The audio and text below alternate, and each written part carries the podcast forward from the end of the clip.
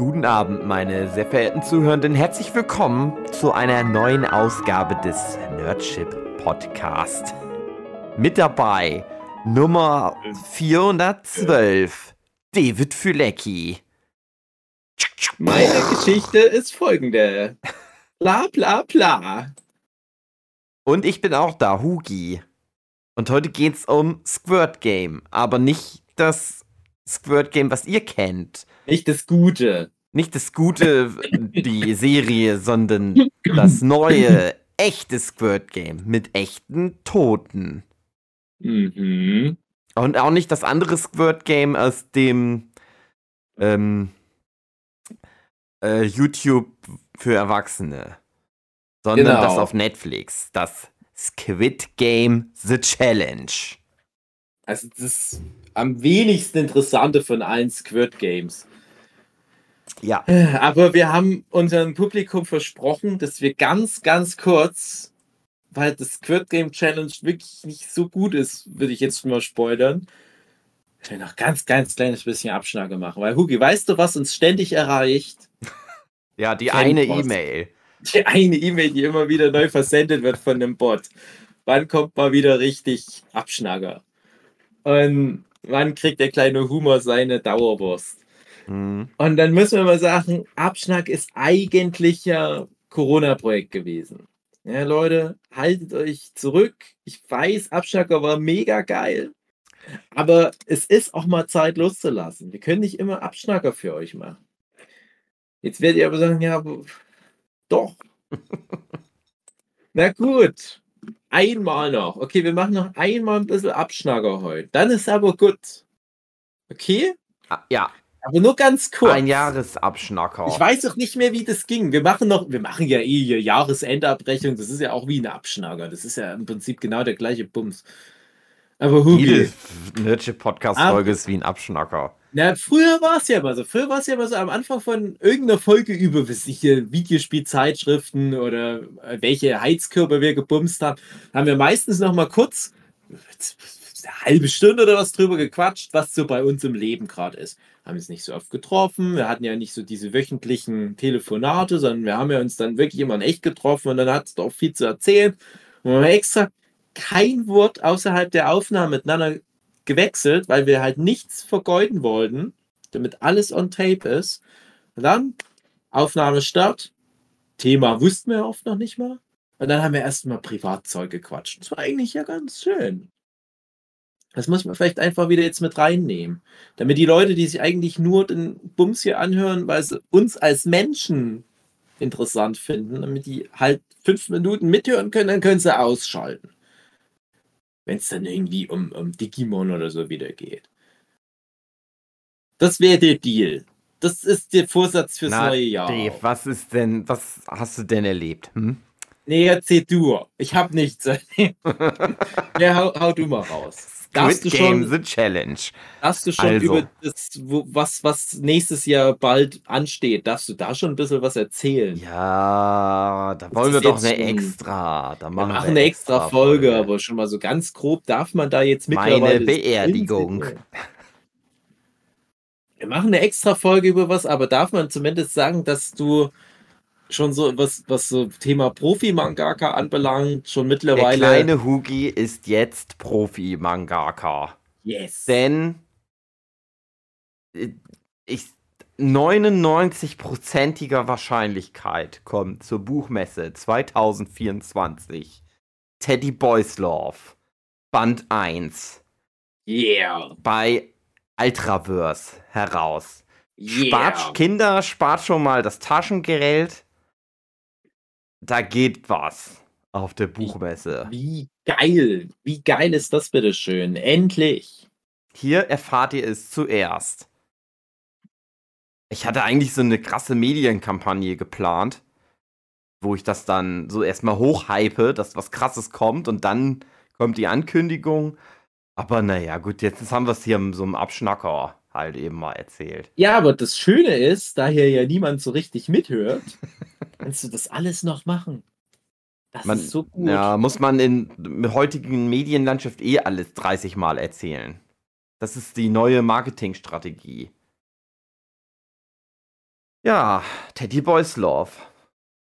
Da machen wir dann mal eine echte Folge zu. Machen wir mal eine echte Die Folge heißt dann, zu. wie wird man Mangaka?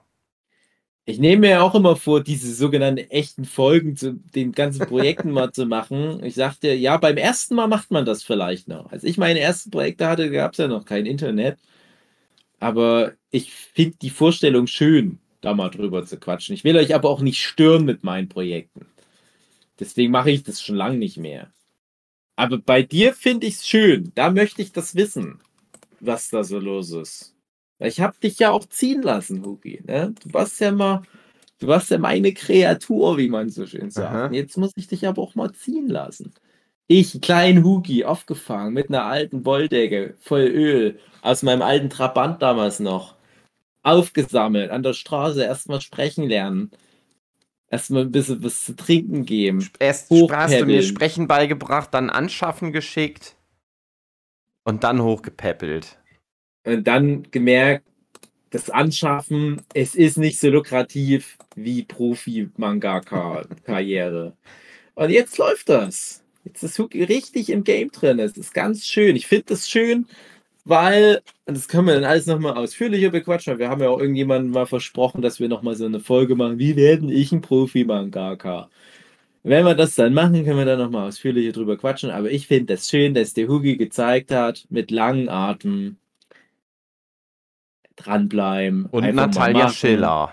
Und Natalia Schiller. Das schadet unterm Strich auch nicht, weil die macht da nämlich mit, habe ich gehört, bei den Mhm. Bots, oder? Ich bin Ja. der Autor, sie ist das die Zeichnerin. Ich hätte es andersrum besser gefunden. naja, müssen wir durch. Schön. Ja. Aber wann das rauskommt, das erzählst du dann in einer anderen Folge, damit wir noch ein bisschen Material haben. Hab ich doch schon gesagt, wann das rauskommt. Buchmesse 2024. Stimmt, aber warten wir erst mal ab. Oder später. Oder später. Also ich habe gelernt in der Branche niemals, bevor was wirklich da ist, das mit einem Datum ankündigen. ja, deswegen wollte ich es auch noch nicht ankündigen eigentlich. Ja, ja, nee, ankündigen so prinzipiell das, was kommt. Das ist schon wichtig. Aber nicht genau Daten nennen. Also, weil das stimmt dann immer nicht. Und dann sind immer alle angepisst. Nächstes Jahr. Teddy Nächstes Boys Jahr. Love in Jetzt euren. Kinos. Ja, doch. Das schaffen wir diesmal. Nächstes Jahr schaffen wir. Okay, cool. Und da hattest du jetzt schon ein, ein Happening. Da warst du jetzt in, in Hamburg, habe ich gehört, Hugi. Mhm. Kann schon ich nicht erzählen, was auf Happening. der Weihnachtsfeier passiert. nicht, nee. Bleibt auf der Weihnachtsfeier. Es wäre halt auch schade, weil viele Leute mögen ja die, die Mangaka von Ultraverse. Du hast da jetzt so viele Geschichten mitbekommen. Was halt schade wäre, wenn man die erzählt, weil ich sag mal, die Leute Wenn- kommen echt wenn ich- nicht gut weg. Dann bald von Ultraverse wieder rausgeschmissen werde. Dann kann ich Mhm. diese ganzen Stories erzählen. Ja, es ist so, ich finde es echt schade. Ich finde, ich finde, was sich da manche bei Ultraverse auch erlauben, ich finde es einfach nur schade. Aber mehr sage ich dazu nicht. Ich finde es halt ekelhaft. Mehr sage ich dazu nicht. Hm. Wie findest du das? Du musst es ja cool finden, was die da machen. Ja. Solange ich äh, noch bei Ultraverse bin, finde ich das alles cool. Ähm, es sei denn, irgendetwas kommt davon raus, dann Mhm. distanziere ich mich davon. Ich sag mal so, ich will ja auch nicht so genau drüber reden. Ich merke, ich vergesse manchmal, dass ich ja auch so irgendwie bei Ultraverse bin. Ich finde Ultraverse natürlich echt cool, aber ich sag mal so, mich würde es nicht wundern, wenn demnächst sich Leute da mit Sekundenkleber auf Straßen kleben wegen Ultraverse. Pupa. Ja. Apropos Pupa. Was macht Ja. denn dein Sohn gerade so? Ich habe da gehört, Vincent. da ist was passiert. Ach, da ist wieder. Pass auf. Vincent ist ja der total harte Knochen. Der ist Ja. ja genauso ein abgerotzter, gefühlskalter Typ wie ich. Ja. Und mir ist jetzt aber was aufgefallen, was man mit ihm machen kann. Und es ist so ein bisschen gemein, aber auch süß. Und zwar, Vincent, der interessiert sich ja eigentlich nur für Autos. Autos, Autos, Autos. Es sind ein paar kleine Sachen noch nebenbei, aber es, es dreht sich alles doch sehr um Autos. Irgendwann haben wir aber mal festgestellt, dass er noch so ein komisches Interesse an Emotionen hat. Klingt jetzt komisch, Interesse an Emotionen. aber es kam heraus, als wir mal in der Bibliothek waren und durfte sich ein Buch aus der Kinderbuchabteilung ausleihen. Wir dachten, naja, irgendwas mit so einer Feuerwehr oder so. Und er hat sich dann aber für ein Buch entschieden, wo es darum geht, dass Kinder Emotionen zeigen. Na, okay, nehmen wir mit. Und das haben wir jetzt für den maximalen Ausleihzeitraum, den es überhaupt nur auf der ganzen Welt gibt, ausgeliehen. Ja, ich weiß nicht, irgendwie ein halbes Jahr Minimum hatten wir jetzt das Buch. Und heute mussten wir es abgeben. Und in dem Buch geht es halt darum, so, hier ist ein Kind und da kommt ein anderes Kind und schubst das, dann ist das eine Kind traurig. Und da wird das halt immer so ganz einfach beschrieben mit wenigen Sätzen, kleine Szenarien. Oder das Kind wird immer von der einen Tante so gekusselt, das findet es aber eklig, es möchte das nicht. Das fand Vincent immer mega faszinierend. Ah, okay, so kann ich meine Emotionen dann äußern. Und, äh, und was ist jetzt mit dem Kind und warum reagiert das so? Ja, das wurde gehauen und es ist jetzt traurig. Aha. Und man hatte schon gemerkt, Vincent hat vor allem so ein Interesse an, an traurigen Kindern. Das ist, aber nicht so, dass er sich dran labt. Ah, ja, Trauer. Hm, ja, ja, euch geht's schlecht. Das finde ich gut. So der mag halt so diese, habe ich schon mal drüber geredet, so diese Effective Disposition, so anderen Leuten geht's schlecht, ich kann damit connecten, ich habe da so Empathie, ist super interessant, mal so aus so einem Safe-Raum, so einem sicheren Raum von außen betrachtet, sich in so eine Situation mal reinzufinden. Lange Rede, kurzer Sinn, heute mussten wir das Buch aber abgeben. Und ich habe aber gemerkt, neulich, dass man das Thema manchmal so ein bisschen triggern kann. Und da habe ich ihm Hänschen Klein vorgesorgt. Du kennst ja, Hänschen Klein ging ja. allein in die weite Welt hinein. Und da geht es ja im Prinzip darum, dass da ein Kind die Mama verlässt, aber dann halt wiederkommt.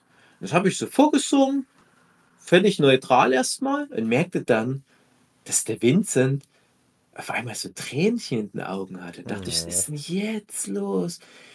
Und da habe ich gedacht, was, vorher haben wir noch gespielt und es war totales Chaos und wir haben Unfall gespielt und Hubschrauber kommt und alles brennt und kommt noch ein Löwe und der Löwe muss immer Wasser in den Mund nehmen und das ausspucken. Und auf einmal ist der so total runtergefahren und äh, komplett emotional, komplett gedreht und fängt da an, so ein bisschen zu weinen. Da habe ich mit ihm drüber geredet, über das Lied Hänschen. Da haben wir eine halbe Stunde über das Lied unterhalten. Und ich soll es auch immer mal wieder vorsingen. Da haben wir drüber geredet. Ach, und, und, warum, warum ist denn da jetzt die Mama so traurig? Was kann man da machen? Und, und ist dann die Mama wieder froh? Und wenn dann der Hänschen wieder nach Hause kommt, dann ist wieder alles gut. Und dann nimmt die Mama den in den Arm. Na, das ist so vor sich hingemeint.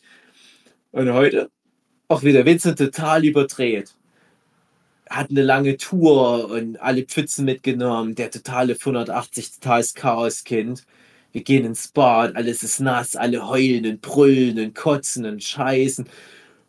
Und mir war das alles ein bisschen zu viel. Da fing ich an, wie so kurz vorm Nervenzusammenbruch, habe ich ein Lied gefreestylt. Wie, wie wir es ja immer mal so machen, du ja auch. Einfach so ohne irgendwie eine Melodie oder einen Text vorher einfach so drauf losgesungen. Mir halt so gesungen. Der kleine Babymann ist im kalten Wald. Oh Gott. Und er friert und die Nacht, sie endet nicht. Und er wartet, dass es vorbeigeht. Doch die Nacht wird immer kälter und der Hunger sucht ihn heim. Und er kaut auf einem Stein, weil er nichts zu essen hat. So, und es ging halt ein paar Zeit so und am Ende kommt dann aber die Sonne und er muss nicht sterben und er rennt zurück zu seiner Mama. Und der Vincent hat Rotz und Wasser geheult. Und den ganzen restlichen Tag musste ich immer wieder das Lied singen. Ich, ich wusste ja nicht, wie die Melodie geht. Es, immer, es wurde immer länger und es wurde immer miserabler, was dem, mit was dem Babymann im Wald passiert ist und was die Mama zwischendurch, völlig neue Storyline, was die Mama in der Zwischenzeit zu Hause noch erlebt. Und jedes Mal, wenn ich das gesungen habe, hat er geweint und ist zu, zu, seiner Mama gegangen und hat ganz viel mit ihr gekuschelt. Und es war natürlich, die Sue auch schön, viel mit Kind kuscheln, der sonst ja nur noch irgendwie mit Autos durch die Kante rennt. Und es ist also ein bisschen fies, dass man jetzt so diese Superkraft an sich entdeckt hat, dass man das Kind so zum Wein bringen kann. Oh, ich werde das komplett missbrauchen. Wenn ich da Bock drauf habe in nächster Zeit, ich werde den so zum Heulen bringen mit meinen emotionalen Balladen. Schön. Ja, ich muss halt nur gucken, muss so ein bisschen Freestyle. Also kannst du bestimmt punkten, wenn wir dann demnächst mal wieder ein gemeinsames Happening haben.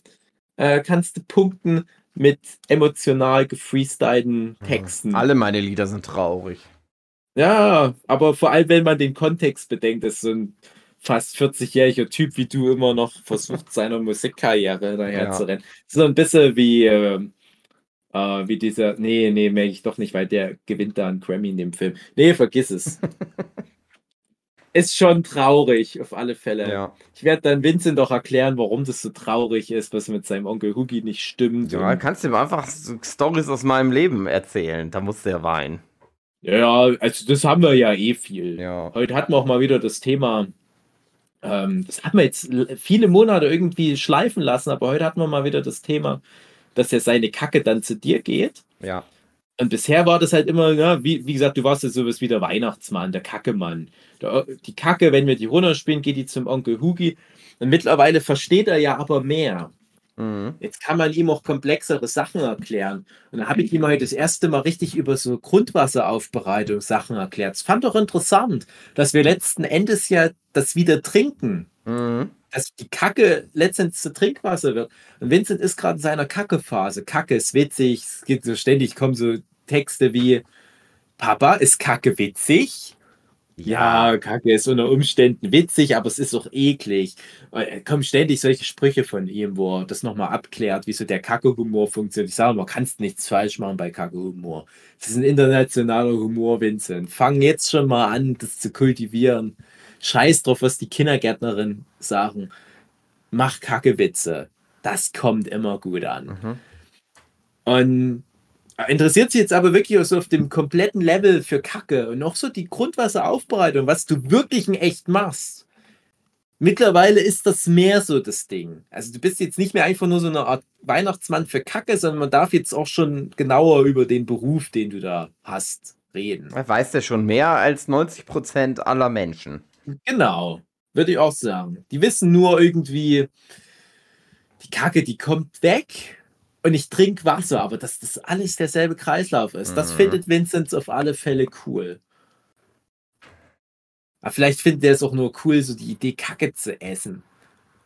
Dass das prinzipiell geht unter Umständen. Aber nur, wenn der Onkel Hugi die zwischendurch wäscht. Ja. Mit dem Schwamm und Seife. Das war meine Geschichte. Schön. Wo wir schon beim Thema Squirt Game wären. Ja. So, Dave.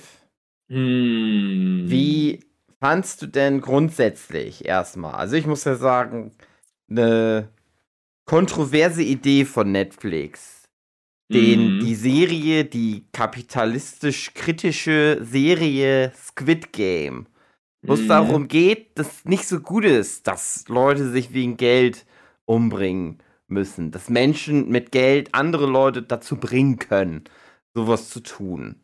Mhm. Dass sie die Idee genommen haben, gesagt haben, das geil, das machen wir in echt mit unserem Geld. Wie fandst du das denn?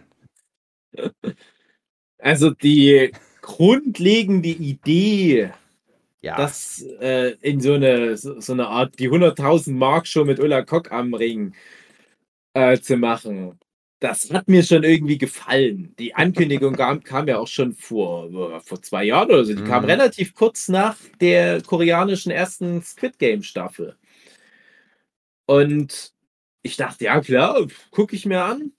Und ich habe aber irgendwie gedacht, dass das eine internationale Produktion wird, wo Leute aus der ganzen Welt beteiligt sein werden.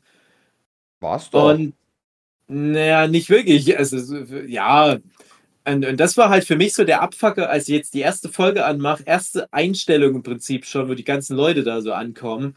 Und ich merke, es sind ja nur Amis und ein paar Briten mit reingestreut. Klar, manche Leute behaupten dann, ja, ich komme ja aus Brasilien. Ich meine, ja, na, nicht wirklich. Du bist nicht wirklich ein Brasilianer in dem Sinne. ich bin ja auch nicht in dem Sinne ein Ungar so richtig. Scheiß drauf, wie, wie komisch mein Nachname ist. Ne? Aber wenn wir jetzt irgendwie so. Das, ne, weißt du, wie das ist wie Wok WM? Ja. Das ist wie Wok WM, wo dann irgendwie äh, äh, hier Joey Kelly ist, ist Irland und äh, irgendwie, ja, du hast halt so, so, so, Typen wie, wie Evil Jared, der dann für die USA antritt, da denkst, ach komm, Evil Jared, du bist seit 20 Jahren Deutsche. Du machst doch hier niemand mehr was vor. Du bist ja nicht wirklich jetzt ja aus den USA angereist und das machst du eine internationale Show. Und ich hatte halt irgendwie gehofft, dass das so mehr gemischt ist mhm. und dass mhm. vielleicht auch ein paar Deutsche dabei sind, auch viele Asiaten. Hatte ich mich irgendwie drauf gefreut. Und, und ich glaube, das war für mich der größte Abfucker, dass das nicht nur was das Teilnehmerfeld anbelangt, dann dadurch so amerikanisch wurde, sondern auch die ganze Ausrichtung sehr amerikanisch wurde.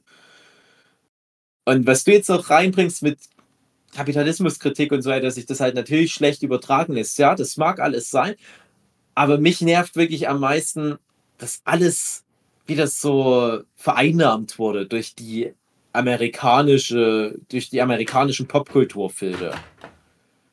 Wo sich ja auch viele Leute drüber beschweren. Irgendwann wird es auch gecancelt, denke ich mal, wegen, wegen kultureller Aneignung, was die Amis seit Jahrzehnten noch mit Filmen machen dass sie sagen, wir können nicht in, in Viertel Affairs bringen, wir müssen die Departed stattdessen ins Kino mhm. bringen. Ja, und, und so ein bisschen fühlt es sich das so an, wie so ein Relikt, was es eigentlich nicht mehr geben sollte. Äh, hm.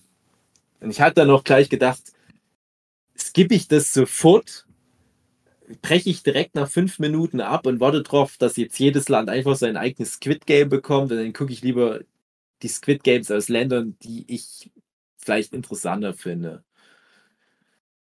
Aber ich denke nicht, dass das in Planung ist. Nee. Ich wollte das erst nicht gucken. Mhm. Aber du hast gesagt, doch könnte man ja eine Folge drüber machen. Dann haben wir angefangen zu gucken. Und erst hat es mir auch nicht so gut gefallen. Mhm. Aber irgendwie nahm es dann so ein bisschen Fahrt auf. Aber und es gab es ja so ein bisschen, äh, die allerletzte Folge, das ist ja wie so ein bisschen so ein Making-of. Aber ich fand vor allen Dingen interessant, weil so, ich. Die, die, das habe ich nicht gesehen übrigens. Äh, ja. Das habe ich gesehen, dass das noch nachgereicht wurde. Äh, das habe ich noch nicht gesehen. Ich habe mich Kannst nämlich beim Gucken immer, das ist ja super viel geschnitten. Ist ja auch ja. klar. Ähm, und ich habe halt immer gedacht, wie ist das da wohl hinter den Kulissen? Weil das wird natürlich alles so für uns so inszeniert, dass das ganz dramatisch ist, dass die dann auch, wenn die sterben, in Anführungsstrichen, so mhm. umfallen müssen und so. Und wie haben sie das dann halt wirklich äh, alles gemacht? Und wie hat das dann für die Person da vor Ort wirklich gewirkt? Ja. Weil die müssen auch schon immer ein bisschen viel auf die Tränendrüse drücken, hatte ich das Gefühl. Mhm. Weil für mich so klar war, das ist komisch, dass die nicht einmal ein Gespräch haben wie, ja, wir können uns das Geld ja einfach teilen. Wir sterben ja, ja nicht wirklich hier. Dachte ich Warum, mir wenn wir doch so Best Friends Ende. alle sind, teilen wir uns das Geld einfach. Der, derjenige, der gewinnt, der teilt das dann auf. So. Und ich nehme an, dass die halt natürlich so Verbote hatten, sowas zu sprechen. Oder dass halt mhm. einfach rausgeschnitten worden ist, wenn die sowas hatten. Dass die vielleicht immer schon so gesagt bekommen haben, hey, ihr müsst aber das so und so formulieren, bla bla bla. Und ich kam da halt drauf, weil ich, bevor ich die erste Folge Squid Game The Challenge gesehen habe, äh, so ein TikTok-Typ ähm, gesehen habe, der da war, der da mitgemacht hat. Ah. Und der erzählte dann nämlich von ähm, der ersten, von dem Dingsspiel, von dem äh, grünes Licht, rotes Licht. Grünes Licht, rotes Licht. Weil äh, der da viel gefragt worden ist, warum alle Leute die Hände in den Taschen haben. Mhm. Und der Grund dafür ist, dass das ja draußen stattfand und das hat ungefähr vier Stunden gedauert, das Spiel. Mhm. Laut der Serie sind die halt da fünf Minuten da. Ja. In Wirklichkeit hat das halt einfach vier Stunden gedauert. Weil sie dann natürlich, das ist ja klar, die Kameras nochmal wieder einstellen müssen, die Leute so rausziehen, die umgefallen ja, sind, ja. immer das war ja auch nicht so wie, das geht in fünf Sekunden zu gucken, wer hat jetzt hier gestolpert und wer nicht, sondern da haben sie dann ganz genau auf den Bildschirm nochmal geguckt, ja, die sind umgefallen, die sind umgefallen. Und es auch so ein bisschen Psychoterror aber auch war, dass die halt einfach die Leute am ewig lange stehen lassen, damit die halt einfach schwache Beine kriegen irgendwann. Ja. Und mit dem Gedanken habe ich das ganze Ding angeguckt. Bei jedem, bei jedem Spiel habe ich gedacht, wie haben sie da versucht, irgendwie die Leute noch so ein bisschen mit zu terrorisieren. Mhm. Das ist übrigens äh, auch das allererste, was ich dann mal konkret darüber gehört hatte. Natürlich einmal, dass das existiert, also dass das, dass die Idee existiert, das zu machen, das kam relativ früh. Mhm. Dann hatte man lange nichts mehr gehört. Dann habe ich noch mal irgendwann noch einen Artikel drüber gelesen. Kommt das denn noch? Das ist doch schon ewig angekündigt. Wann soll denn das jetzt mal kommen? Und dann kam aber mal zwischendurch auch ein, ein Artikel, der ging auch, glaube ich, ziemlich viral, äh, zumindest so in meiner Bubble, äh, dass das dass sich die Teilnehmer jetzt im Nachhinein beschweren, dass das ja schon lange abgedreht ist, und die beschweren sich, äh, dass das halt so unmenschliche Bedingungen waren. Mhm. Und da habe ich mich direkt gefragt, ist das jetzt fake? Ist das jetzt halt sowas, was halt die Produzenten von sich aus äh, ja. halt so äh, nach außen getragen haben? Aber das klingt ja wirklich so, weil wenn du die Serie guckst, äh, wenn man Serie nennen will, die Game Show, wenn du das guckst, siehst du eigentlich nicht so wirklich diese Sachen, die ich damals gelesen habe. Wenn du das jetzt aber so erzählst, denke ich mir, okay, das klingt schon aber nach was unmenschlich und die mhm. Leute da vier Stunden so stehen lassen. Und ich dachte halt, meinen die da diese, diese neuen Spiele, die die da reingebracht haben, mehr, also diese, diese psychologischen, wir wählen uns gegenseitig zwischen den Spielen auch noch raus, was, was halt teilweise auch so, kann man dann nochmal drüber reden, dachte ich, meinen die, meinen die das, aber das klang damals in dem Artikel nicht so. Aber so vier Stunden so rumstehen, bis die Beine wackelig werden, das klang mehr so wie in dem Artikel damals. Mhm. Ja, okay, interessant, interessant. Ja, die sollen sich das ja schon auch verdienen, die faulen Schweine. Ist ja wirklich viel Geld.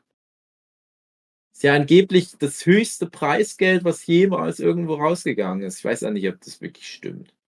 Also ich kann es, ehrlich gesagt, ich habe das Gefühl, dass es sogar mal Schlaf, Schla, Schlaf, ich Schlag den Rab-Folgen gab, wo es mehr Geld ja. zu gewinnen gab. Ich wollte gerade sagen, Schlag den, Schlag den Rab hat aber damals auch richtig viel Anschiss bekommen, so aus ich weiß nicht, ob es damals schon Twitter gab, aber ich habe das damals schon mitbekommen, dass da auf, auf Foren und so weiter da ganz schön gehatet wurde gegen die, äh, was, ich weiß nicht, Brainpool oder wie da die Produktionsfirma mhm. heißt, weil die dann ja immer aufgestockt haben, je länger Raab ungeschlagen war. Und dann war der halt irgendwie mal vier Folgen am Stück ungeschlagen. Und dann hast du für jede Folge, wo er nicht besiegt wurde, 500.000 und ein Auto bekommen. Mhm. So war das doch, glaube ich. Und dann gab es halt einfach irgendwie zweieinhalb Millionen Euro und fünf Autos, wenn du da beim Telefonieren durchgekommen bist. Also, naja. Was gibt's heute zu gewinnen? 100.000 Euro oder eine Tüte Chips, kommt ja dann immer. Und dafür dann so viel Geld zu bekommen, es ist schon eine komische Geschichte gewesen. Naja, aber ja, von mir aus sollen sie halt erzählen, dass das jetzt die höchste Summe war. Aber trotzdem denke ich mir, das ist immer noch relativ einfach verdient, weil so krass waren jetzt die Spiele ja auch nicht. Es ist ja, ja wirklich heißt, viel Glück. Ja. Einfach, genau, ich wollte es gerade sagen, einfach verdient. Es ist halt ein bisschen Lotto spielen mit viel rumstehen und da mal pennen. Mhm. Ja. Weil ich, ich so oft, ich fand das immer drollig, wenn dann die, es gab ja zum Beispiel die Game, Game Designerin, die mhm. meinte, ich kenne mich aber aus mit Spielen. Ich weiß, ja. wie es geht. Ich denke, ja, das ist halt Glück. Ja, auch Schiff, fucking beim Schiffe versenken ist auch, ja, genau. Und das ist so, äh, äh, fand ich immer dann lustig. Ich sag jetzt nicht, wie ich mich da über alle aufgeregt habe und wie doll ich immer geschimpft habe. Da war ich emotional nicht genug drin, leider. Das ah. ist für mich auch fast so das Hauptproblem, dass ich, ich das, das zwar geguckt habe, aber ich habe da nichts empfunden für die ganzen Leute. Und ich glaube, das ist das Schlimmste, was du mit so einer Show halt haben kannst. Das, das, das Problem ist, ich hatte dann so ein paar Leute, die mhm. ich mochte. Ja, ja. Die sind dann halt mal rausgeflogen. Ja, also das, ich hatte das neulich auch bei irgendeiner so Sendung. Ah ja, jetzt fällt es mir gerade wieder ein. Ich habe nämlich neulich die, die letzten paar Tage ständig überlegt, was war denn das für eine Sendung, wo ich das Problem auch hatte. Und jetzt fällt es wieder ein. Äh, Physical 100, hast du das geguckt? Ja, zwei Folgen oder so. Ah, okay. Das war nicht schlecht. Das war ja eine koreanische Sendung. Auch so ein bisschen natürlich durch den ganzen koreanischen Popkultur-Hype von Netflix nochmal im Algorithmus nach oben gegangen. Aber es war dann auch wirklich mega erfolgreich, so wie ich das mitbekommen habe. Gerade letztes Jahr, da habe ich echt nicht viel Netflix geguckt, aber das habe ich dann verfolgt. Es war auch nicht so mega spannend, aber ich fand es als, als grundlegende Idee interessant. Da haben die ja 100 Leute genommen aus primär Korea war auch international, weil insgesamt, glaube ich, drei Leute dabei waren, einer auch aus Deutschland, die nicht gebürtige Koreaner waren. Naja, sei es drum. Und die waren alle fit. Die kamen aus verschiedensten Disziplinen. Ich sag mal, von den 100 Leuten hat es, sage ich mal, jetzt 50 verschiedene Backgrounds. Leute, die irgendwie Profisportler waren oder sind, Fitness-YouTuber*innen und so weiter. Und die sollten gegeneinander antreten in ich weiß nicht wie vielen Spielen insgesamt. Und da war es halt auch so, wer ausscheidet, ist halt raus. Gab dann nochmal so ein paar Bonusspiele, wo du auch nochmal wieder rein konntest. Aber so im Großen und Ganzen, wer raus ist, ist raus. Und ich weiß nicht, ob es letztens auch so sieben, acht Spiele waren. Und wer am Ende da noch steht, Last Man Standing, ist halt dann der stärkste Mensch der Welt oder zumindest von Korea. Und da war es halt auch so, dass die viele Stars dabei hatten. Natürlich für Koreaner Stars, also wir in Deutschland kennen da wahrscheinlich niemanden davon. Aber so Leute, die da in Korea Millionen Leute auf YouTube erreichen oder dort berühmte Schauspieler sind oder MMA-Fighter oder so. Wie wenn du in Deutschland dann, ich habe da immer viel überlegt, was würdest du in Deutschland machen, wenn du Physical 100 in der deutschen Staffel hättest, äh, wenn dann schon auch so Leute dabei wären wie so ein, so ein Henning Baum und Henry Maske und äh, Francesco Friedrich, der Bobfahrer und so. Ja, so, Leute, wo du dann wirklich äh, auch, auch ernsthaft dich da rein investieren kannst, weil du denkst, ah, okay, die sind schon krass. Dann so, so ein paar Olympia-Hammerwerfer, Speerwerfer und so weiter. Und da haben die von Anfang an ein paar Stars halt auch so rausgearbeitet, haben zum Beispiel gesagt, hier, das ist so ein MMA-Fighter, der wird in Korea verehrt wie ein Gott, das ist halt der älteste Teilnehmer, aber auf den konzentrieren wir uns von Anfang an ganz sehr. Und der kam dann auch sehr weit und das war dann auch wirklich, ich will jetzt nicht spoilern, Physical 100, aber das war dann wirklich auch so emotional eine richtig coole Reise, weil du auch immer wolltest, dass der alte Mann, in Anführungsstrichen, 54 oder so bin ich auch fast, du wolltest, dass der möglichst weit kommt, damit der beweisen kann, hey, auch die Alten können das noch rocken. Mhm. Auf der anderen Seite hat es halt aber auch so ein paar zierliche Mädels, wo du dich übelst gefreut hast, wenn die es geschafft haben, bei diesen teilweise äh, wirklich Kämpfen mit Männern noch weiterzukommen. Lange Rede, kurzer Sinn, am Ende waren im Finale irgendwie ein paar Leute, die du nicht kanntest, weil die einfach von Anfang an nicht so eine Rolle spielten. Ne? Mhm. Und dann waren die aber die, die ins Finale gekommen sind, die drei. Du dachtest, okay, ich bin jetzt irgendwie bis zum Halbfinale, hatte ich dann noch so meine, meine Favoriten zum Teil. Ich weiß jetzt nicht, wer die sind, weil ihr euch die restliche Staffel nicht so auf die konzentriert habt. Mhm. Das sind immer die Leute gewesen, die, wo ihr so weggeblendet habt, weil nebenbei irgendwie die süße kleine Fitness-YouTuberin stand. Oder hier stand halt irgendwie dieser, dieser, dieser Typ, der irgendwie mit dem Rücken nach hinten gebeugt wie ein wie ein Gruselmonster laufen kann aus dieser einen Horrorserie. Äh, und am Ende gewinnt dann, nee, sage ich jetzt nicht, aber halt ist ein relativ normaler Typ. Und genau das ist hier auch passiert bei dem Squid Game. Ja. Die haben diese ganzen interessanten Charaktere von 456 und Spoiler, bist du vielleicht, wenn man will, so eine Ausnahme, dass sie nicht die Dienstfinale kommen. Und das ist halt nicht günstig. Und ich finde, da hätte man irgendwas finden müssen. Schummeln. Schummeln. Irgendwie, wie sie es auch mittlerweile bei Takeshis Castle machen, ständig irgendwie Mittel und Wege finden, um, um doch nochmal wieder so eine Wildcard reinzubringen. Ich dachte ja bei, bei diesen ganzen Psychospielen, wo die sich zwischendurch zwischen den eigentlichen Spielen rauswählen, die, die sind ja dann nicht explodiert oder so, wie, wie in den Spielen, ja, immer das, dass eine Farbkapsel explodiert, als wären die erschossen worden. Und da wurden die aber immer nur rausbegleitet. Mhm. Und da dachte ich, ach, die haben da noch was vor, die kommen noch mal wieder. Weil das waren ein paar der interessantesten Figuren. Da dachte ich, das kann nicht sein, dass die jetzt einfach rausgewählt werden und das war's. Ja. Ja, doch. Spoiler, doch. Das sind die, die einfach rausgewählt werden und dann wechseln. Aber sag mal, wer waren denn deine Favoriten dann sonst? Also wer waren denn deine SympathieträgerInnen? Ich mochte den Junge mit seiner Mutter. Ja, Der Junge sah aus wie MadPad. Das hat mir Genau. gut gefallen. Das dachte ich mir auch. Und der, seine Mutter war dabei. Die sah auch aus wie Mad Pat, wenn Mad Pat eine alte Frau mal wird. Was ja sein kann. An den erinnere, an die beiden erinnere ich mich noch am meisten. Ich mochte auch den alten Mann. Ja, Der war drollig. Dann gab es den Typ mit dem Fukuhila. ja. Den Der Freund ich, vom alten Mann oder Genau. der, der am Anfang der Verräter war. nee, der den- Freund vom alten Mann. Genau. Ähm, das war's. Ja, und Überraschung, Überraschung. Äh, zwei von denen, also all die nehme ich auch mit rein. Hm. Zwei von denen werden ja auch so sang- und klanglos rausgewählt. Ja. Ich, ey, ohne Scheiß, das ist jetzt der Story Arc.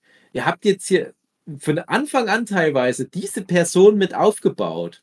Weil das waren ja alles vier Charaktere, die von der ersten Folge, von ganz von Anfang an mit ganz zentral immer wieder gezeigt wurden. Ja. Bestimmt gab es da hunderte andere interessante Figuren, aber auf die haben sie sich konzentriert.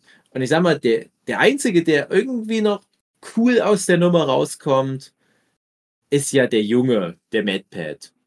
Der hat ja dann Ja. so seinen besonderen Moment, Sein sag ich mal. Heldenmoment. Ja.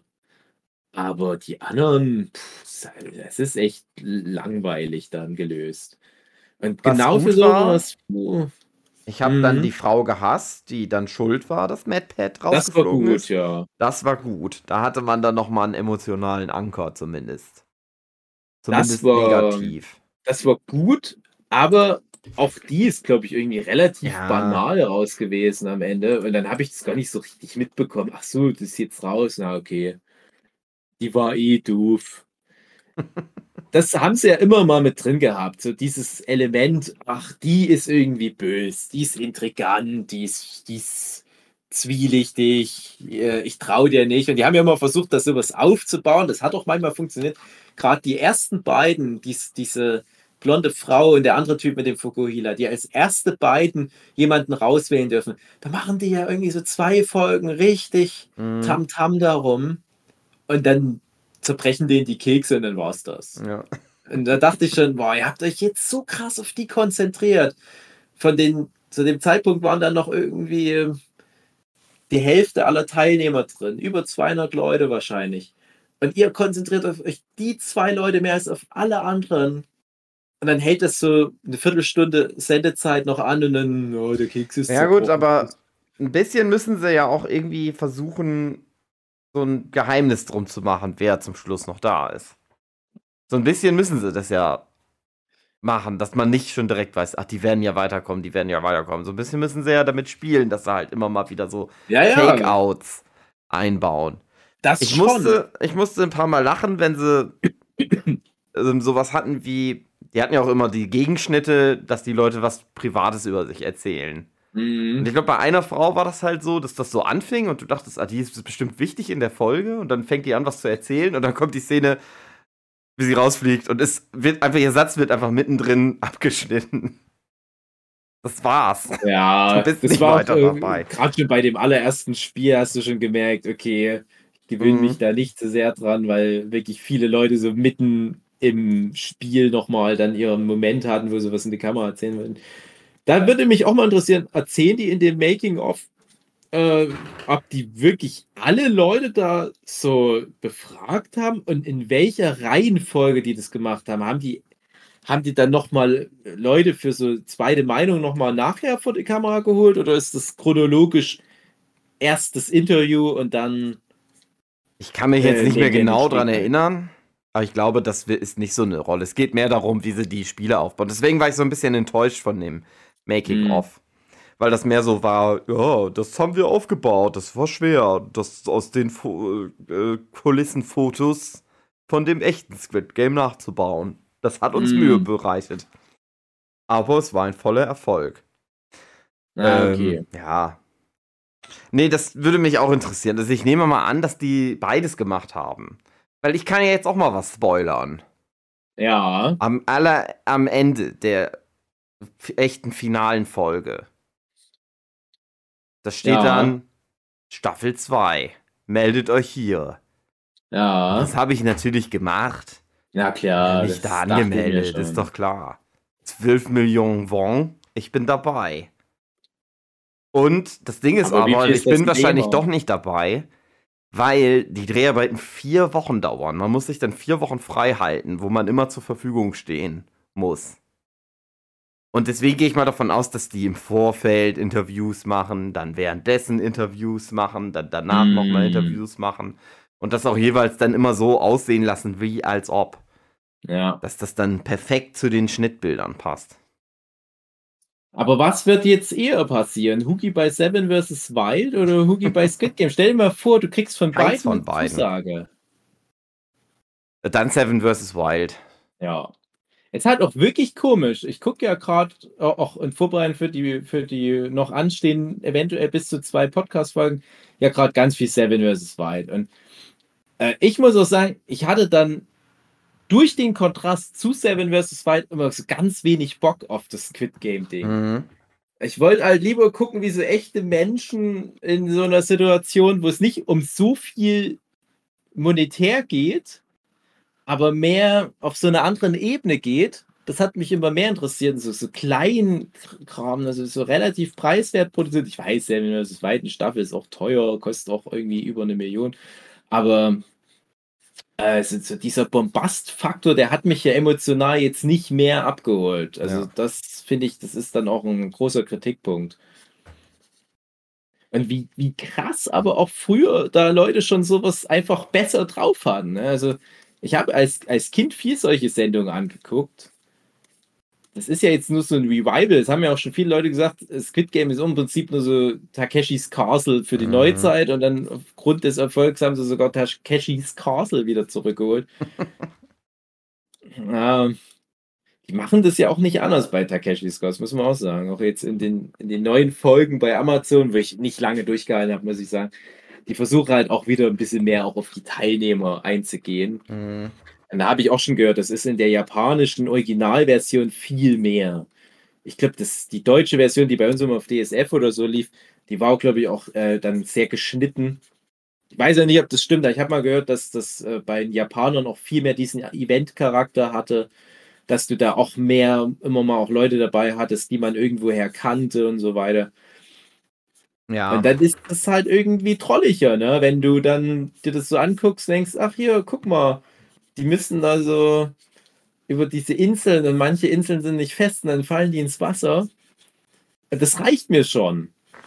Ich muss dann nicht noch irgendwie so die Metapher haben, da- dass die dann totgeschossen werden, wenn es eh nicht stimmt. Das ist irgendwie so alles ein bisschen komisch, ein bisschen albern. Stell dir mal vor, bei Takeshis Castle gäbe es dann noch so Zwischenspiele, wo sich die Teilnehmer noch intrigierend da rauskegeln. Ich mir denke, nee, lasst es doch einfach hier irgendwie die verrückten Sumo-Ringe am nächsten Spiel machen. Die müssen jetzt nicht noch irgendwie bei Takeshis Castle anfangen, sich dann noch. Und das dachte ich mir hier die ganze Zeit auch, warum, warum haben die noch so viele Füllspiele? Klar, damit es preiswert ist, damit die mehr Sendezeit mit, mit Mhm. weniger teuren Kulissen füllen können. Das hat mich auch dann irgendwann ganz schön genervt, weil es halt einfach auch nicht so funktioniert hat, wie die sich das wahrscheinlich gewünscht haben. Klar, es ist ein bisschen spannend, aber du, du kennst ja die Leute nicht. Es ist, ich, ich, wenn Man das kann Joko halt- und Klaas wären, dann wäre das was anderes. aber Ich kenne die doch nicht. Man kann halt zusammenfassen, dass halt die Serie halt natürlich einfach da alles besser macht. Weil das Ja. halt einfach ein Drehbuch hat, weil das geskriptet ist, weil das dann Ja. besser funktioniert. Das ist halt No-Brainer eigentlich, dass das natürlich nicht so gut halt in, in echt funktioniert. Aber pf, ja. Ah, Das wird schon sich für Netflix auszahlen. Ich hatte aber, Aber bei Staffel 2 bin ich ja dabei, dann kannst du ja bei mir mitfiebern. ja klar, aber du wirst dann wahrscheinlich halt auch so sagen und klanglos bei rotes Licht, grünes Licht gleich Ja, raus ich denke ne? auch. Ich denke, ach Mann, okay. Wir haben ja auch mal in unserer Squid Game Folge damals vor zwei Jahren oder wann das war, überlegt, was bei einem deutschen Squid Game die Spiele wären. Mhm. Und hier war das ja jetzt so ein bisschen, dass die halt teilweise dann auch gedacht haben, ja, was ist denn mal noch so typisch amerikanisch, wenn man hier eh im Ja. Prinzip schon eine Ami-Version, das war aber auch nicht so geil. als Finale Schere, Stein, Ja, Papier. ist dumm. Und Das zwischendurch tatsächlich in dem-. In dem Finale, äh, in dieser äh, Making-of-Folge noch gesagt, ja, Squid Game war ja ein Riesenerfolg. Alle Menschen auf der Welt haben es gesehen. Aber keiner versteht das Squid Game. Was die ja in der Mhm. Serie als letztes spielen. Deswegen spielen wir Schere, Stein, Papier. Ja, Denk geil. aber dann- Erklärt doch einfach die fucking Regeln hier, Trottel. Ja. Es ist so langweilig gewesen, ich bin so enttäuscht. Ich war auch enttäuscht, dass es keinen Tauziehen gab. Weil Tauziehen Ja. angucken ist interessant. Ja, ja. Interessanter als nur mal, noch mal wieder ein blödes Zufallsglücksspiel. Scheiß Schiffe versenken. Ich dachte halt am Anfang auch nicht, die, die können ja das Tauziehen nicht machen, weil dann sterben die ja, wenn die in den Abgrund Ja. fallen. Aber dann haben sie ja die Brücke Genau. mit den Glasböden. Das war auch schön. Das war auch so das Highlight vielleicht schon, weil Mhm. das, da, da kannst du das nicht unspannend gestalten. Aber man muss auch sagen, die, die Spiele in der Serie, das ist auch teilweise ganz schön langweilig, so für sich. Ja, das ist ja nur interessant, weil in der Serie die Leute wirklich sterben Ja. weil du gut geschriebene Figuren hast, wo dann der Kontrast ist. Guck mal, die Figuren sind alle wie unser Odysseus oder wie er heißt, die sind alle so down with their luck. Die haben alle irgendwie so eine Tochter, ähm, die nach Amerika ziehen wird und die brauchen Geld und die haben alle so ein Schicksal. Das ist der Witz. Und jetzt prostituieren sie die sich mehr oder weniger und riskieren ihr Leben und wissen ja relativ sicher, die kommen da eh nicht raus, lebend für das bisschen Geld und auch das ist schon alles so traurig. Und wenn das alles wegfällt, ja, hast du Leute, ja, ich bin irgendwie Raketenwissenschaftler, Mhm. ich bin Arzt, ich hab schon sehr viel Geld. Ich kann ja hier eh nicht sterben. Bla bla bla. Das ist nicht gut. Das ist nicht gut, um es spannender zu machen. Ja. Das ist ganz schade. Und von mir aus mach, mach wirklich, dass das alles Leute sind, die irgendwie eine Niere brauchen, wie es mal bei den Holländern war. Gab es mal so eine Spielshow, wo man angeblich eine Niere gewinnen konnte oder so, was da am Ende sich als Fake rausstellt und die wollten eigentlich da so eine Art ähm, Satire machen auf Game-Shows und so. Das war vom Ansatz sehr interessant. Wenn du so einen Faktor hier wenigstens noch einbringst, dass es wirklich um was geht, dann ist auch wieder so ein bisschen Kekse lecken interessant. Aber wenn, was interessiert es mich, ob jetzt hier der, der NASA-Physiker oder der Spitzenathlet am Ende Ja. den Keks fertig leckt. Die brauchen sie ja nicht alle unbedingt. Oder die coole Game Designerin mit dem IQ von 3000. Das, macht es nicht unbedingt sympathischer. Ja, der, der eine, ja, den ich am allermeisten mochte, der alte Mann, boah, weg ist er. Hat es gut gespielt, aber naja, komische neue Extra-Regeln, weg ist er. Mhm. Schwierig.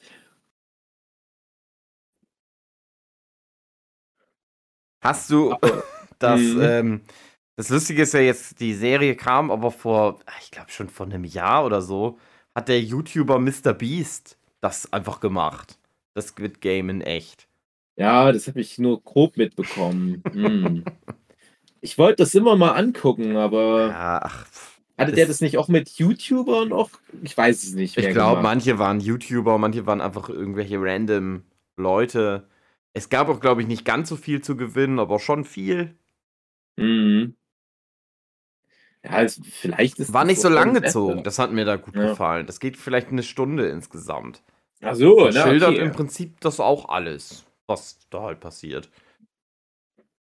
Ich muss ja echt sagen, die, die ersten zwei Folgen, das hatte ich, nee, die, die erste Folge, die hatte ich halt gleich so angeguckt, dann habe ich halt mit meiner Sue besprochen und hier, willst du mit weitergucken? Ich oh no, nee, den Bock, das wird mich nicht langweilig, ich kenne die Typen, ich mag die nicht. Doch, na, stimmt, oh, na, ich guck's mal weiter. Dann hatte ich mal bei einer langen Nachtschicht mal so relativ viele Folgen weggeballert. Ich fand es aber am Anfang schon noch interessant. Ich fand so die ersten zwei Folgen, die hatten mich schon noch ganz gut mit an der Stange gehalten. Mhm. Also bei der zweiten Folge, der App das so ab, weil dann ging das auch los mit diesen Bonusspielen zwischendurch. Und dann dachte ich, ja, ich hinterfrage das Konzept. Und dann, ab da musste ich mich auch ein bisschen durchkämpfen. Ich habe das dann wirklich nur so nebenbei laufen lassen und ja, okay, interessant, zwischendurch mal wieder. Und ja, das interessiert mich jetzt nicht so sehr. Und Wir haben so eine Katzenkletterwand nebenbei aufgebaut. Ah ja, das, das kann ich mir gut vorstellen. Ja, ich habe halt irgendwelche Arbeitssachen nebenbei geklärt. Und dann ähm, da war ich, glaube ich, bei Folge 9 durch. Dann hieß es so, das ist jetzt noch eine Folge, aber die kommt erst in so und so vielen Tagen. Da dachte Mhm. ich, hä? Ach so, okay. Ich dachte, die hätten es so vielleicht in zwei Blöcken rausgebracht. Die haben anscheinend drei Blöcke und der dritte ist nur eine Folge oder so. Ich weiß nicht. Und ich hatte dann keine Motivation mehr, diese letzte Folge anzugucken. Das waren ja dann wirklich auch, glaube ich, nur noch die letzten zwölf oder so. Ich weiß irgendwie so relativ wenig. Und da war aber halt echt niemand mehr dabei, wo es mich interessiert hat. Da dachte ich, doch, muss ich jetzt eigentlich nicht noch wissen, wer von denen das jetzt letztendlich gewinnt. Ja. Ich habe es dann für den Podcast halt noch angeguckt und war dann auch bestätigt in, in meiner Demotivation. Und ich, ich wusste dann halt am Ende, okay, jetzt hat Person XY gewonnen. Hm, das interessiert mich aber immer noch nicht. Ich kann mich da auch nicht so sehr freuen. Hm, naja, hat man das halt so mit weggeguckt. Mhm. Aber emotional nix.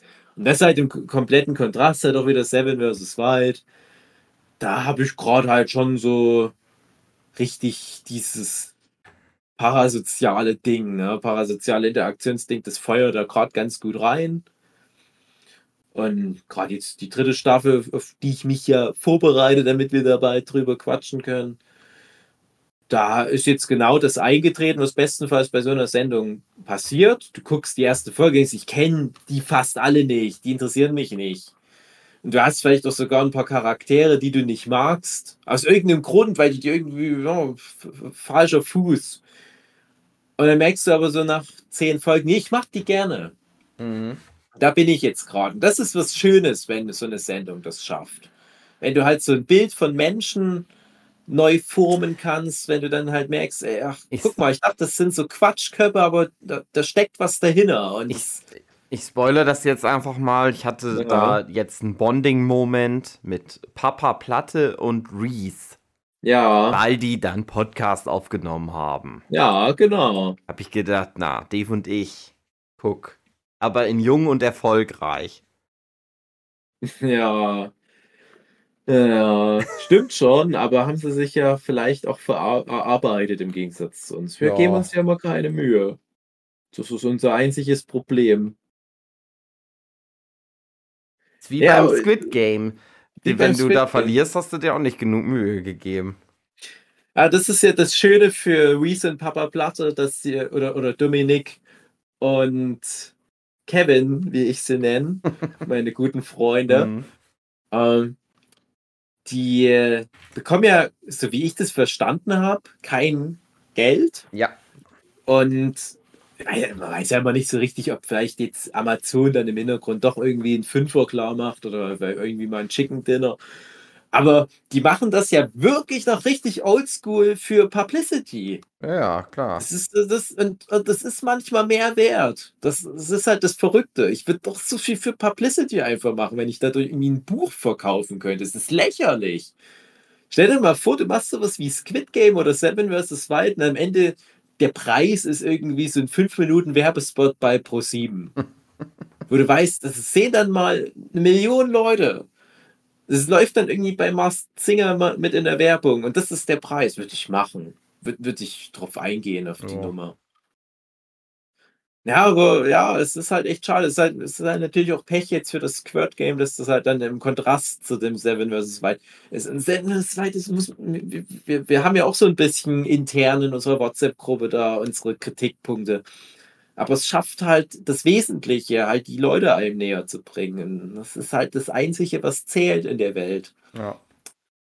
Kontakte, Menschen, Emotionen, Empathie, Hugo. Alles, womit wir nicht dienen können, leider. Eigentlich nicht, eigentlich Ja. nicht.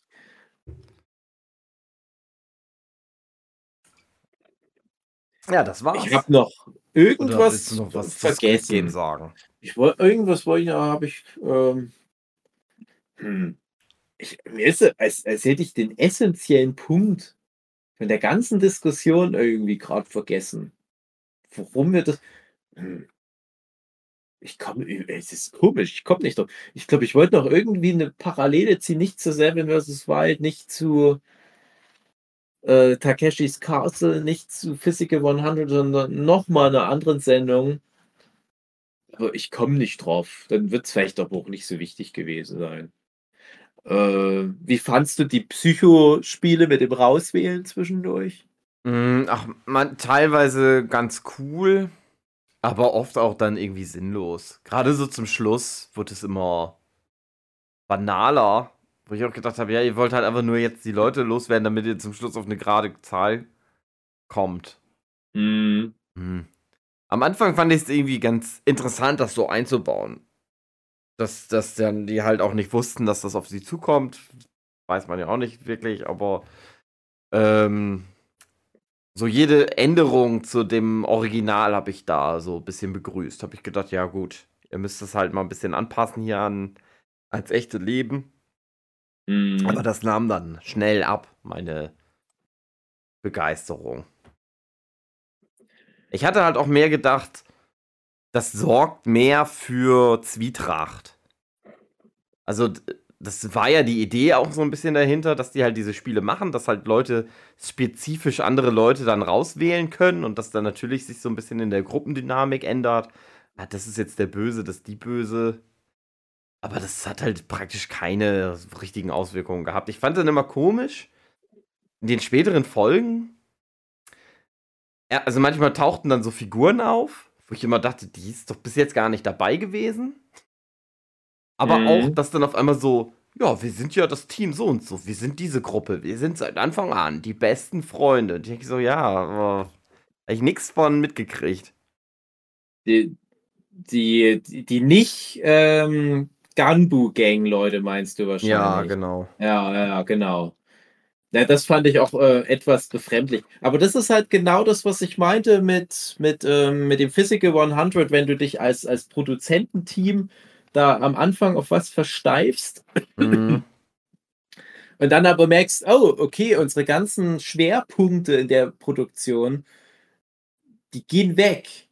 Wir müssen schnell was Neues finden und ja, und das, das ich fand das halt irgendwie lächerlich. Ich fand es halt lächerlich, dass die bei so einer großen Produktion da nicht dran gedacht haben, einfach. Das, das, ich, ich weiß ja nicht, wie man es besser machen kann. Du kannst ja auch nicht von Anfang an irgendwie über 400 Leute da filmen Ja. und hoffen, dass du dann äh, halt das irgendwie hinkriegst, dann das so runter zu kondensieren, dass du immer genug Material hast. Ich sag mal, spätestens nach dem ersten Spiel, wenn eh die Hälfte der Leute rau raus ist, so über 200 Leute, du musst ja nicht wirklich über 200 Leute im Blick behalten, sondern du kannst ja die Gruppen im Blick behalten. Nicht mal das ist passiert. Die haben sich relativ schnell auf im Wesentlichen zwei Gruppen konzentriert, die dann auch irgendwie so im Kontrast oft zueinander standen. Halt diese eine mit den Sportlern, so ein Mhm. bisschen die Bösewichte in Anführungsstrichen waren, die Ganbu-Gang und dann waren halt so Einzelpersonen vor allem. Und ich fand es halt mega ungünstig, dass, dass die dann halt am Ende merken, äh, lass uns mal noch ganz schnell irgendwie unsere Narration irgendwie drehen. Stell dir mal vor, der Hauptdarsteller beim echten Squid Game wäre einfach mal beim dritten Spiel totgegangen und dann hätten die, ähm, äh, ach ja, äh, der indischstämmige Mann. Auf den konzentrieren wir uns. Nächstes Spiel, indischstämmiger Mann ist auch tot. Äh. Ach, der Böse, der, der Mafia-Typ. Ja, das ist jetzt unser Hauptcharakter. Mhm. Dass du dich dann immer so, so na, kannst du als Konzept prinzipiell machen, ist aber dumm. Mhm. Funktioniert halt nicht so gut. Funktioniert halt nicht. Ist so. Naja. Also wie gesagt, also äh, so grundlegend, ich fand's cool, echtes Squid Game, aber du merkst sofort von Anfang an, irgendwie ist es zum Scheitern verurteilt. Man freut sich für die paar Leute, die dann doch ein bisschen noch durchhalten, aber es, es funktioniert halt einfach nicht. Es sind zu viele Leute. Deswegen wirklich sowas wie Seven vs. Wild, klar, da fliegen auch Leute am Anfang raus, aber das ist, da haben alle von Anfang an ihre, ihre Screentime. Verbind irgendwie die Konzepte. Mhm. Ich, ich frage mich ja auch, ob, also andersrum, wir, wir machen ja eh noch den Seven vs. Wild ähm, Podcast separat, aber dadurch setzt sich so ein bisschen vermischt. Das Grundkonzept von Seven vs. Wild, das ist ja jetzt nicht neu. So, wir, wir machen eine Fernsehsendung, wo wir Leute in der Wildnis aussetzen, dann halten wir da so ein bisschen die Kamera drauf, beziehungsweise die Leute halten selber für sich die Kamera drauf. Haben wir ja auch schon mal neulich drüber gequatscht und von wegen Bear Grylls ist teilweise gefaked und so weiter. Aber es gibt ja solche Formate, genug. Aber trotzdem hat ja anscheinend Seven vs. Wild da noch was in den Mix reingebracht, um zumindest in Deutschland nochmal so einen anderen Hype wieder zu generieren. Mhm. Und da musst du doch jetzt eigentlich weltweit eigentlich sogar gucken, was haben die anders gemacht? Was ist die Formel von Seven vs. Wild? Ja, es gibt ja schon eine ungarische Bootleg-Version von Seven vs. Genau, Wild. und das ist nämlich das, wo ich, wo ich auch denke, dass es da hingeht, dass jetzt so viele Leute aus dem Ausland kommen und sagen, ey, es ist eigentlich ein relativ simples Pro Projekt. Wir haben hier im, bei uns so was ähnliches, viel größer und krasser und teurer, aber irgendwie euer Ding gucken die Leute lieber. Siehe Schlag den Rab. Das war eins der wenigen deutschen Showkonzepte, was wir erfolgreich in viele andere Länder verkaufen konnten. Wir, ja, wir Deutsche. Ja, Deutschland. Wir, wir sind Rab, ne?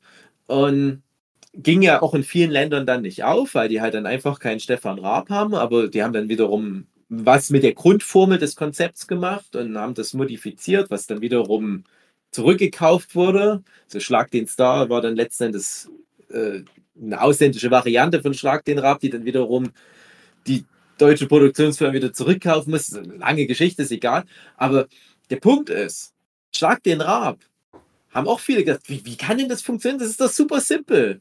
So, so Spielplatzspiele, siehe Squid Game. Und dann hast du halt da diesen Stefan Raab und, und da ist nicht viel los. Zwischendurch spielt man zwei Bands. Mhm. Da ist eine komische Stimme noch irgendwo im, manchmal im Werbeblock und, und jemand kommentiert es, dann ist da irgendein Moderator. Es ist alles nicht so spektakulär. Aber du willst halt den Stefan Raab sehen. Das ist, das, du willst da halt mitfiebern und das, du kannst connecten mit den Spielen. Du kannst überlegen, wie würde ich in der Situation arbeiten. Ich kann nicht connecten mit einem Takeshis Castle Parcours. Ich kann nicht connecten mit, ja, was die da so bei der 100.000 Mark oder was auch immer aufbauen oder Squid Game. Ich, ich komme da nicht so rein, aber ich kann fast alle Spiele von Schlag den Rab oder Schlag den Star, kann ich zu Hause fix nachbauen und kann dann mit meiner Frau irgendwie äh, einen Ring auf was drauf werfen oder Mhm. so. Und das ist halt das Erfolgsrezept. Und bei Seven vs. Wild, das kannst du reproduzieren. Das ist einfach, das ist auch oft langweilig, aber genau darum geht's. Es ist halt langweilig, weil es halt so normal ist. Und ich finde also, die Squid Game-Macher, die müssten da jetzt wieder runterfahren. Die müssten da gucken, halt dann mehr so eine Art Schlag den Star oder Schlag den Rab, Seven vs. Wild. Das sind halt so die kleineren Projekte, die funktionieren, sich da wieder was rauszunehmen. Mir so, du kannst da zuerst mal was sagen und dann habe ich jetzt gerade mir sowieso was eingefallen. was Ich freue mich schon auf Squid Game nächstes Jahr mit Knossi. Ja, soll er machen, ganz ehrlich, gewinnt er eh. Wenn es nicht ganz so viel Glücksspiel ist, dann gewinnt er das, glaube ich, auch. ähm, das Kästchenhüpfen Game, weil es dann ja deutsche Produktion ist. Was ist das beliebteste Mhm. so deutsche Kinderspiel? Ja, das, das äh, Seilhüpfen, Käse, Kästchen, Käsekästchen. Äh, eine Art vier, ja, ja, ich weiß nicht, es ist Mensch, darf ärger nicht dich sein, nicht. Was, was zu viel Fähigkeit abverlangt. Mensch, Spaß ärger dich nicht. Als letztes Spiel wäre schon. Hätte schon was, finde ich. Torwand, Torwand schießen vom aktuellen Sportstudio. Ja. Naja. Nee, ja, alles, was du gesagt hast. Mir ist nämlich gerade noch was eingefallen, weil du zum Glück den Knossi erwähnt hast. Der Knossi, das sind noch alle Sachen, die ich eigentlich dann bei dem Seven vs. Wild Podcast erzählen, weil scheiße, hauen wir jetzt das raus. Schreiben wir irgendwie Seven vs. Wild Teil 2 Squid Game im Titel von der Folge. Plus Abschnacker für die paar Nerds, die es noch interessiert. Der Knossi, ich beschäftige mich jetzt nicht so viel mit seinem Werk, aber der macht was, was ich ganz cool finde. Der guckt zusammen mit seiner Community alte Sachen von sich aus dem Fernseher nochmal an.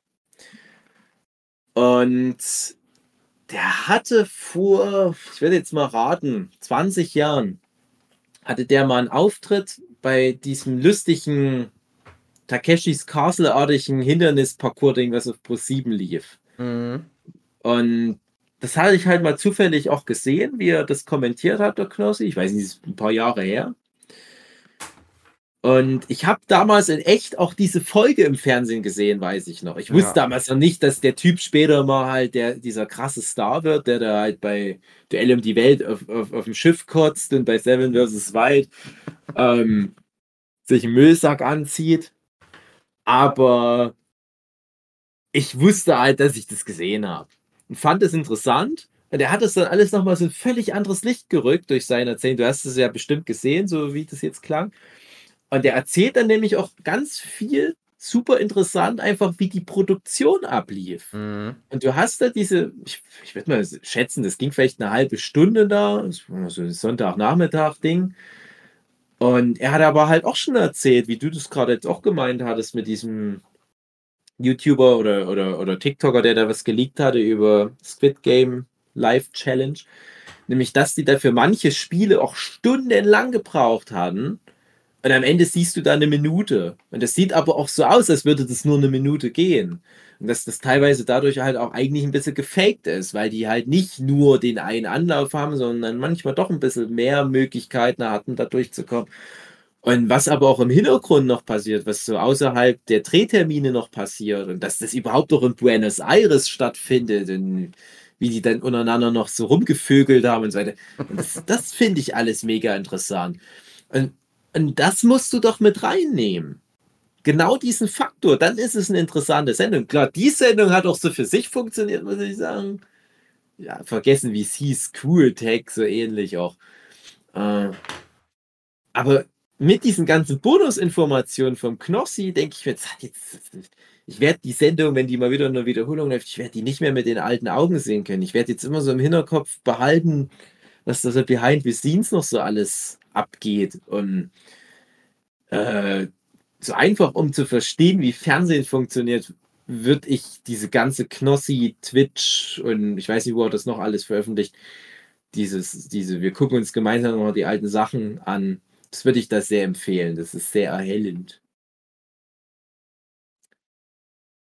Ja. Dann So viel. ein Blick hinter die Kulissen des Nurture Podcasts. Das ist jetzt Schluss. Der ist jetzt Hm. vorbei. Ist schon soweit. Dann geht's jetzt ins Bett. Ab Der ins Traumland. Der kleine Babymann. Er liegt im kalten Wald. Und er hat nichts mehr zu essen. Und seine Kleidung ist ganz nass. Und er träumt von seiner Mama. Aber Dave. Aber Dave. Wird die Kleidung wieder trocken?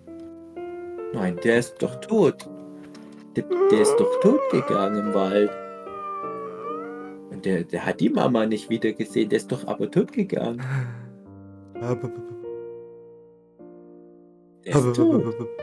Der ist noch im Wald, aber äh, festgefroren. Aber Dave, Ja. hat das Leben überhaupt dann einen Sinn?